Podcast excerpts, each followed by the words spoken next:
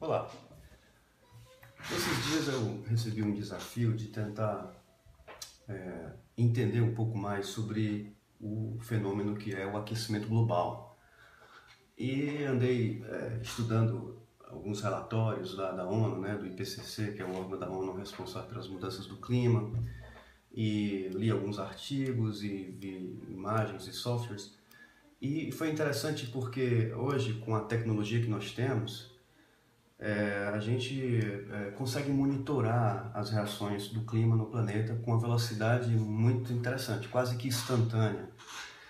A questão é que o clima do planeta ele está mudando numa velocidade tão grande que se torna difícil fazer previsões com relação a como é que vai se comportar a nossa atmosfera é, nos próximos dias e meses e anos. O que a gente sabe é que, do ponto de vista de, de mudanças, né, mudanças, grandes mudanças no planeta. A última grande mudança do planeta aconteceu é, de 20 mil anos, é, onde a, a, o gelo, o planeta estava mergulhado numa idade, numa idade do gelo, que para se ter ideia, aqui na Europa, né, aqui por exemplo em Londres, Amsterdã e tal, você poderia encontrar aqui uma camada de até 2 quilômetros de gelo por cima. E foi interessante que foi o derretimento dessas, dessa, desse gelo nesses últimos 20 mil anos, especificamente a coisa se estabilizou nos últimos 10 mil anos. Esse processo do gelo derreter foi tão intenso que, por exemplo, regiões aqui como a Escócia, é, no Reino Unido, é, é, essa grande rachadura que existe né, no meio da Escócia aqui, o Lago Ness, né, foi provocado exatamente pelo des, de, derretimento desse, desse, a descida desse gelo é, para os oceanos, alterando o nível, o nível do mar, alagando regiões, esquentando outras áreas e fez com que o, o, o planeta entrasse numa condição de 10 mil anos é, de, de, de estabilidade climática e, sobretudo aqui nessa região entre o rio Tigres e o Eufrates, onde onde hoje é o, é o Iraque, é, foi exatamente nessa região aqui que as primeiras comunidades de homens, né, tanto aqui da África como da, da, da Ásia, porque nós já estávamos praticamente em todo o planeta, é, fez com que nós nos fixássemos aqui ao redor desses rios e produzíssemos alimentos e, e cultivar e, e, também a questão do, do, do, do, manejo de animais. Então, pela primeira vez, o homem se fixou e civilizações é, extraordinariamente evoluídas em termos de matemática, geometria, astronomia e, e, outras coisas mais, engenharia, sobretudo, já estavam aqui. Então, essa, é, 8 mil anos depois, é, a condição do planeta ela já está bem é, diferenciada. Vamos lá a condição do planeta já está bem diferenciada e o que nós temos observado, é, o que nós, que eu digo, o que os cientistas, né, os pesquisadores têm observado ao longo desse tempo, é que houve uma grande mudança no planeta.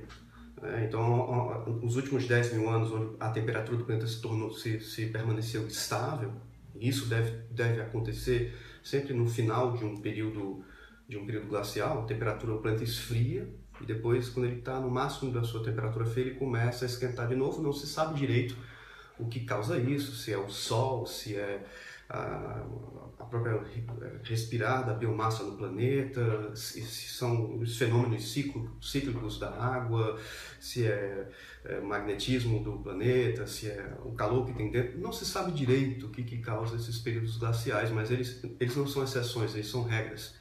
O planeta passa 90 mil anos congelado, 10 mil anos, 20 mil anos descongelando até que ele se estabiliza e depois ele começa a esfriar novamente. E o que é interessante do esfriar novamente é que normalmente esses picos entre altos e baixos, eles chegam no máximo do frio e vêm até o máximo do calor. Então o máximo do calor responde ao, ao início do máximo do frio. E a gente sabe pelos registros que, que a gente, que eu digo, a ciência, o conhecimento, o conhecimento humano sabe, que, que isso, esses registros sempre aconteceram no período de 100 mil anos. Então, talvez nós estejamos passando exatamente por esse ponto mais quente do período. Então, isso é uma história que, que muitas é, é, ceticistas do clima falam que as grandes mudanças climáticas que estão acontecendo no planeta é, não necessariamente está muito relacionado ao homem, mas relacionado aos fenômenos é, geológicos e físicos e químicos naturais do ciclo de vida desse planeta, se a gente for querer entender o planeta como um, um ser vivo, né? um, organismo que tem na sua pele vida, né? a sua biosfera. Mas o que também se tem observado é que nas últimas décadas, nas últimas décadas mesmo, o homem ele é, explorou tanto o carbono que estava guardado é, de outras eras geológicas, onde era muito farto o carbono na atmosfera, e esse carbono foi sendo fixado nos oceanos através de outros organismos que utilizavam o carbono do, da água do mar e florestas e, e, isso hoje a gente identifica como petróleo que é uma coisa que a gente queima. Antes do petróleo a gente queimava por exemplo óleo de baleia para acender as cidades, né? Então é uma história que a gente não se fala muito, mas eh, foram os baleiros que descobriram os principais lugares, lugares do planeta, matando baleias para tirar o óleo para acender os, as ruas e os salões das cidades que ainda queriam ficar a, a iluminadas durante a noite. Mas logo depois nós descobrimos é, é, a condução eletromagnética, a indução eletromagnética, e aí começamos a fazer motores que ficavam provocando essa indução física né, essa, esse movimento físico, gerando eletricidade, e essa eletricidade foi movimentando maquininhas que, que giravam, e, e daí a, a, industrialização começou. E, e, quando nós descobrimos que o petróleo tinha uma capacidade de quebrar, de queimar muito rápido, um, um valor calorífico, né, é, esse, esse, essa substância foi, foi, foi, foi utilizada cada vez mais para criar movimento, para criar motores e movimentar carros e e, e ônibus e outras coisas mais. É, mas é, a, a, questão do desenvolvimento industrial também foi diretamente relacionada à queima desses combustíveis. Uh, outra coisa sobre a, a, o domínio do homem no planeta foi a, foi a nossa necessidade de comer carne todos os dias. Então hoje uh, a gente tem, quer sempre ter algo de carne no prato que é uma coisa que antigamente nós não tínhamos essa fartura tanta de, de, de proteína animal para comer a hora que nós quiséssemos. Nós tínhamos que caçar. Em épocas do ano que não tinham muita caça, a gente ia comer mais, mais é, tubérculos e outras coisas do mundo vegetal. Então esse grande, esse grande consumo de carne fez a, a, a população de pecuária ter aumentado drasticamente, né? eu digo vacas, cabras, é, é, é galinhas, porcos, né, que fazem a base da nossa alimentação e, sobretudo, as, as, as, as vacas, elas, elas é, na sua fermentação entérica, elas liberam gases, tanto arrotando né, como é, por baixo, é, que esses gases, como o, o, metano, eles são 21, 21 vezes mais calorífico e prejudicial para o aquecimento global do que o próprio CO2, que a gente sempre fala de CO2. Então, é, 16%, se eu não me engano, das emissões mundiais é, vem do pum das vacas. Então, o nosso estilo de vida, é, de querer comer carne todos os dias, faz com que a gente aqueça o planeta. Então, imagina se todas as pessoas do planeta Terra pudessem ter acesso à carne da mesma forma que os americanos têm. Então, nós teríamos que produzir muito mais animais. É, nossas, nossos, nossas culti nossos cultivos de milho, por exemplo, e soja, seria basicamente para alimentar esses animais. Hoje, de certa forma, já é assim. Então, nós estaríamos produzindo alimentos para alimentar os animais que nós iríamos comer suas, suas proteínas. Né? Então, é um ciclo interessante em termos de, do, do que nós queremos né? é, é, para o futuro, daqui é, para as próximas décadas, se a gente conseguir passar para os próximos séculos.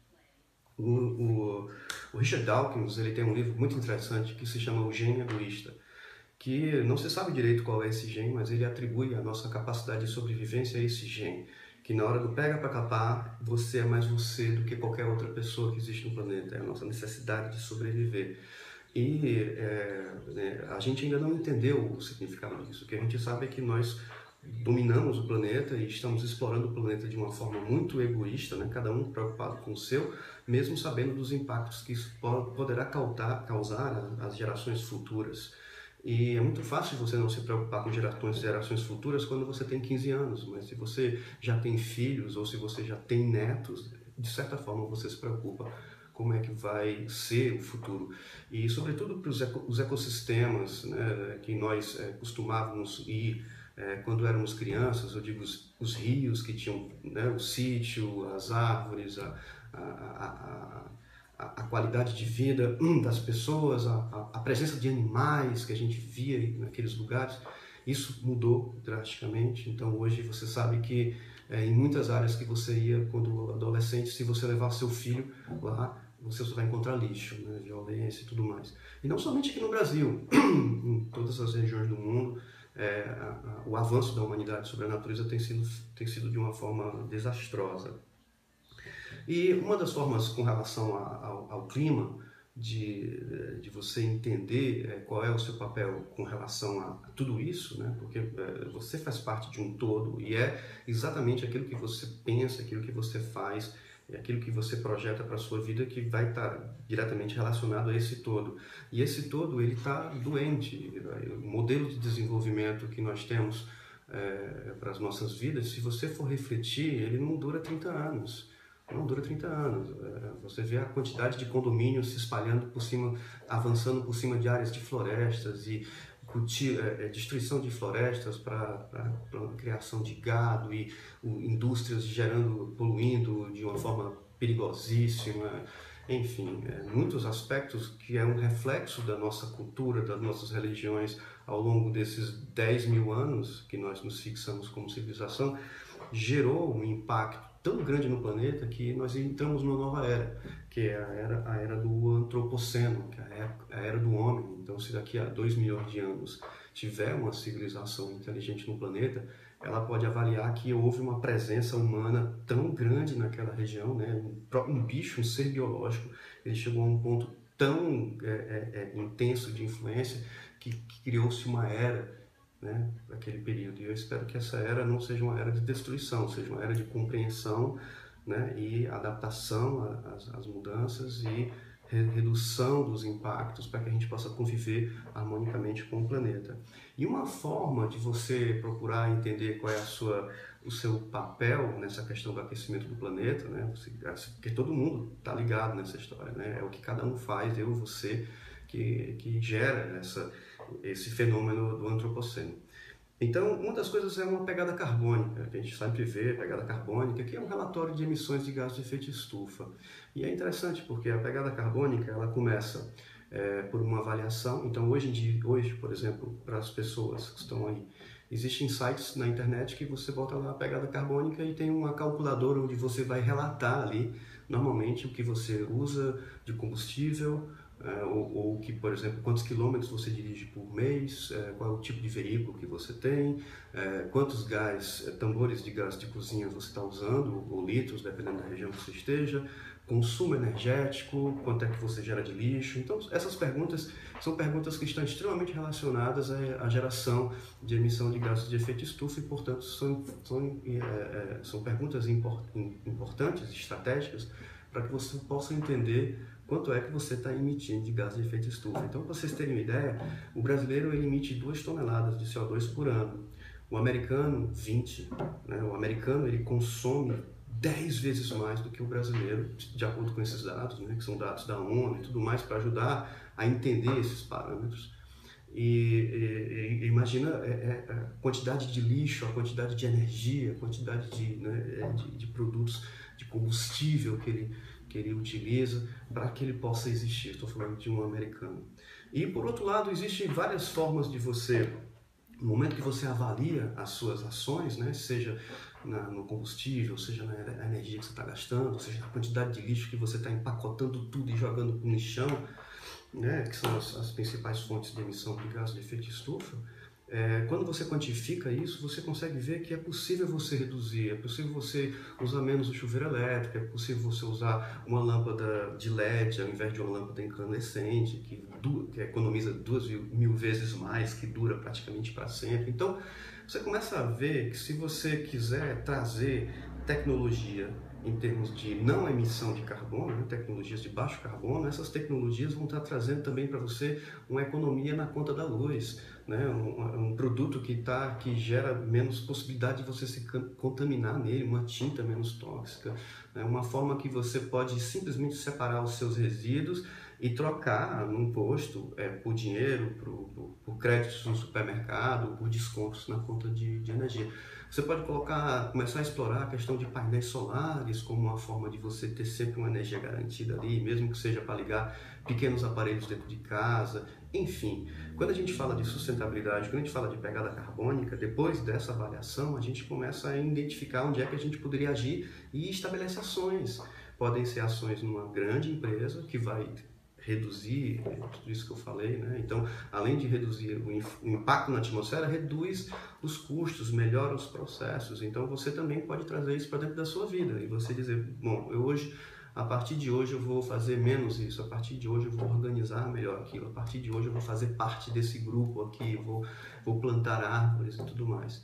E por falar em plantar árvores é interessante porque é, de acordo com os estudos né, de, de, de estequiometria, de quanto é que uma árvore tira de carbono da atmosfera para crescer, quase que 100% de uma árvore é, é, de CO2, né, de carbono que ela tirou da atmosfera. Então as árvores são verdadeiros reservatórios, né, eles tiram. É por isso que quando você planta árvores, o que a árvore absorve ao longo do crescimento, né, em 37 anos, sei lá, uma, uma árvore de Mata Atlântica, é, chega a ser é, tantas toneladas de CO2, né? Tudo aquilo que está na árvore ali, se você tirar todos os elementos e deixar só o carbono, né? Ou o processo de CO2 sendo fixado ali, você consegue saber quantas toneladas de CO2 equivalentes você conseguiu tirar da atmosfera. Então, é, é para cada tonelada que os estudos, né, somente voltados à vegetação brasileira, né, que você precisaria plantar seis árvores por tonelada de CO2 emitido ao ano. Então, como o brasileiro emite, é, pela, pela, média, se não me engano, duas toneladas de CO2 por ano, você teria que plantar duas vezes seis árvores, teria que plantar 12 árvores. Então, dá para plantar 12 árvores por ano, dá para participar de um programa de reflorestamento em algum lugar e doar as árvores, dá para plantar no sítio, dá... Isso é, não é que uh, plantar árvores vai resolver o problema do planeta, mas é interessante você ver em que momento você vai participar desse processo. Então, eu desafio é a plantio de árvores, redução da conta de luz, é, geração de é, gerenciamento do, do lixo, né? separação do lixo tudo mais, reciclagem e tal, e redução do consumo de, energia, de combustível. Viagens que você possa fazer de trem, de ônibus, é melhor do que você fazer com um veículo e ir sozinho no veículo. Né? Isso é uma outra história com relação à mobilidade, mas que em muitos países a questão da, do transporte público é algo extremamente eficiente. Então, quando você decide, é, seja você empresa, seja você pessoa, de acordo com o que você identificou na, pegada carbônica, de onde é que estão, onde está a tua principal ou as tuas principais fontes de emissão, você vai lá na fonte de emissão, adota um programinha, uma ação dentro de casa que você vai diminuir aquela emissão e, obviamente, diminuir os custos de, de contas, como já falei aqui anteriormente. E aí você inicia essas ações dentro da sua vida, dentro da sua empresa, né? ações dentro de um evento que você está fazendo, ações relacionadas a um produto que você está desenvolvendo, ele tem toda uma cadeia de, de né, que, que gera, de, até, até de uma forma indireta, emissões, e você monitora essas ações ao longo do ano. Então, a cada ano você pá, faz um relatório, que é a tal pegada carbônica, falando de você, das tuas, de quem é você, das suas principais emissões, dos principais é, é, estratégias que você utilizou para reduzir essas emissões, o que você conseguiu reduzir e, a, e aonde você quer atingir.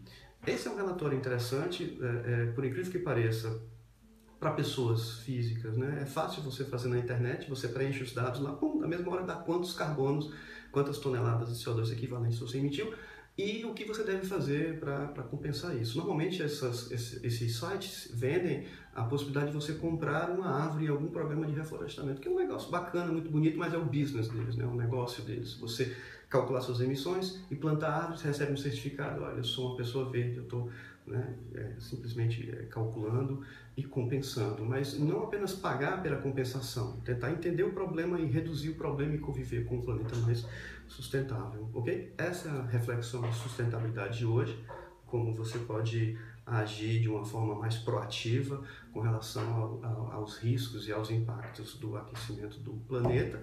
Se você gostou, compartilha, deixa algum comentário, porque para mim é interessante eu, eu ler e, e, e, podem deixar perguntas e, e sugestões para que eu possa trazer novas reflexões e a gente possa pensar um pouco sobre isso juntos, ok? Um bom dia e a gente se encontra na nossa próxima reflexão sobre sustentabilidade.